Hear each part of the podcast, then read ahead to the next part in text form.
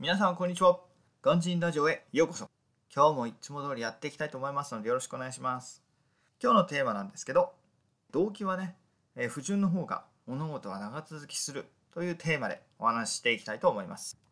えー、結論がすでにテーマになっているので、えー、早速、え解説の方に入っていきたいと思うんですけど、え何か物事を始める時にはですね、必ずきっかけがあると思います。え世の中にはね、え壮大な夢をもとにそれを実現しようと頑張ってる人もいて素晴らしいなって思っています。えー、中にはね、その世界を変えるとか、みんなの役に立ちたいとか、本当に一生懸命頑張ってる人がいると思います。でもそれって私から言わせると、まあ、ちょっと正直しんどいかなっていうふうに感じています。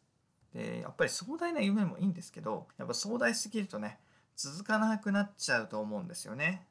なぜならその理想が大きすぎてゴールまでの道筋が遠すぎるんですよね。中にはそれでも達成できる人がいるんですけれども、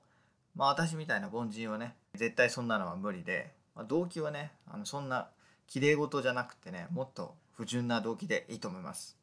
だってその方が力になるじゃないですか。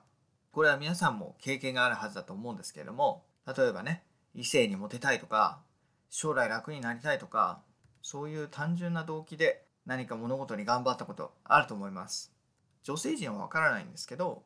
男性陣は圧倒的にこのモテたいっていう動機が一番の原動力になると私は思います。これはね私だけじゃなくて男性のリスナーさんなんかは納得いただけるのかなって思うんですけれども私の周りを見ててもそうなんですよね。勉強を頑張るやつとかスポーツを頑張るやついずれにしても共通しているのは女性にモテたいっていうその一心だと思うんですよね。ただ私の人生の中でたった一つだけ違うジャンルがあったんですよね。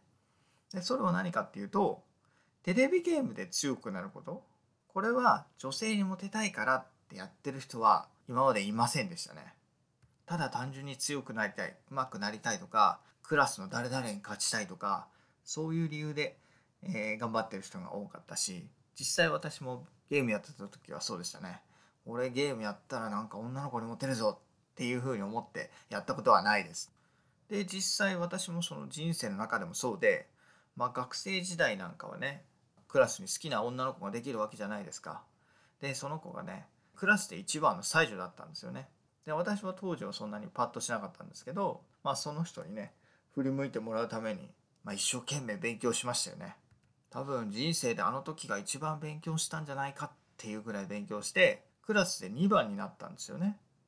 でそれになってやっとね彼女に振り向いてもらえるようになってで少しずつ仲良くなってじゃあいざ告白するってなっていざ告白してみても、まあ、結局のところはその声はね実らなかったんですけれども、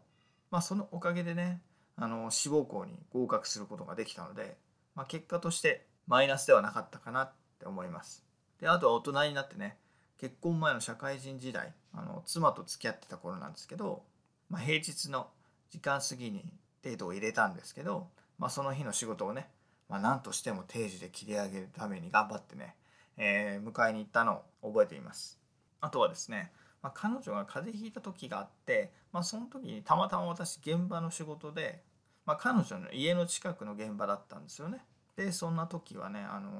その現場での仕事をもうさっさと終わしてでスーパー行ってちょっとした市販薬とスポーツドリンクを買って彼女の家まで持っていったこともありました。やっぱりだからね今思ってもそうなんですけどモテたいっていう原動力はもう何にも勝る力になりますね。でまあ最後になるんですけど、まあ、もう少しこのラジオでもね、えー、少しはっちゃけていこうかなと私は考えています。今まではねちょっとどっちかっつったらなんか硬い系のキャラを装ってたんですけど実際の私のキャラクターってねもっといい加減っていうかお笑いでいうところのボケキャラが近いんですよね。決してツッコミのキャラではないのでで面白くないかもしれないんですけど、まあ、面白くできるように自分自身を飾らずにこれから発信していきたいと思います、えー、本日もご清聴いただきありがとうございました。バイバイ。